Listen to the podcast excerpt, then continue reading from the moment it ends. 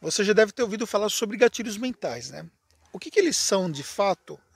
E eles podem ser usados numa negociação na contabilidade, pode ajudar um processo de fechamento de venda. E também existem limites para você usar o gatilho mental. Qual é o grau de eficácia do gatilho mental dentro da contabilidade? Bem, vamos falar um pouquinho sobre esse assunto aqui. Eu estou na rede aqui descansando um pouquinho, inclusive no meu descanso produzindo esse conteúdo para você. Então, desde já, ó, já, já dá o seu like aí, ajuda esse conteúdo aí ganhar mais proporção. Imagine que o processo decisório de qualquer pessoa, né, ele é um processo meio complexo. E nós temos uma dificuldade de tomar decisões. O gatilho mental ele atua para poder facilitar esse processo de decisão. Ele facilita o processo decisório. Existem diferentes gatilhos e o que se fala a respeito disso é que os gatilhos eles vão ajudar esse processo de venda. E a grande verdade é que de fato eles ajudam. Mas eles fazem parte de um conjunto de estratégias para que você possa ter resultados no processo de venda. Eles não vão sozinho resolver o processo da sua venda. Eles não vão sozinho fazer o trabalho. Por exemplo, Imagine que você está negociando um serviço contábil. E aí, por exemplo, o seu serviço contábil ele é muito mais caro do que um serviço de um concorrente. Será que basta você utilizar um gatilho mental ou empilhar uma série de gatilhos mentais na sua persuasão, na sua estratégia de persuasão, para você conseguir fazer com que o cliente ele possa, por exemplo, fechar o contrato contigo sabendo que existe uma diferença tão significativa? Não necessariamente. Mas, por exemplo, no caso onde existe um processo decisório, existe uma dúvida sobre a contratação de um serviço ou outro, a utilização correta de um gatilho mental, de gatilhos mentais, pode ajudar no processo de decisão. Então, existe uma limitação pelo qual o uso do gatilho mental ele vai trazer resultado. Existem outros fatores. O que você precisa entender é que o gatilho mental é um elemento num processo de decisão, num processo de negociação, desculpa. É um elemento que você usa para ser mais persuasivo. Quando você fala, por exemplo, para o seu cliente ou para um prospect que não é seu cliente ainda, que você está negociando, e você usa, por exemplo, ali um gatilho é, de escassez.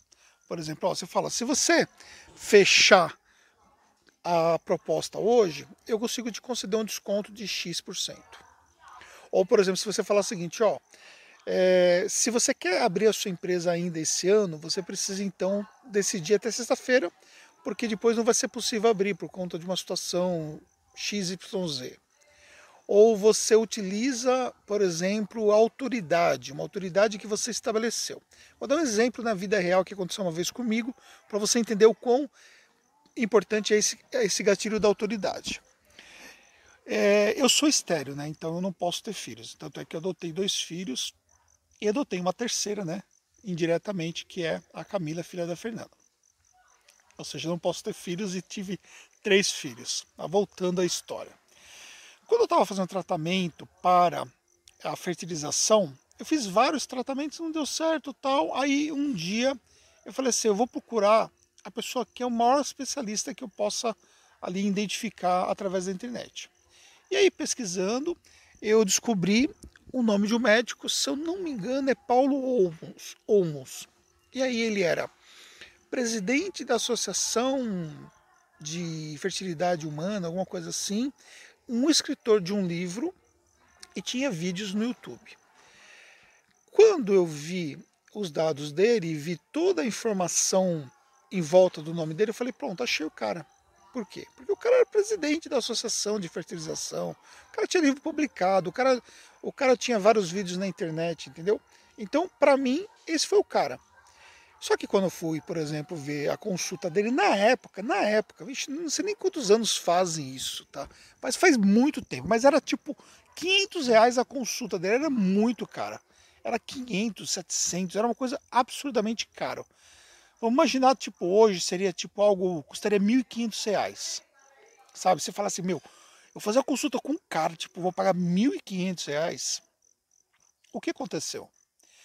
Toda aquela autoridade que ele criou fez com que eu pagasse os R$ 1.500.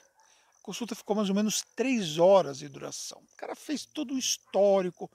No final das contas, aí teve um retorno depois, ele fez vários exames e uma coisa interessante. Ele falou assim: você vai fazer um exame que eu tinha que fazer, um espermograma. Só que não poderia fazer é, com qualquer pessoa, tinha que fazer com uma pessoa específica de um laboratório. Não era só o laboratório, era o laboratório e a pessoa específica. Olha só o nível de detalhamento do cara. Enfim, toda a recomendação que ele fez, eu segui. E eu podia ter filho? Não.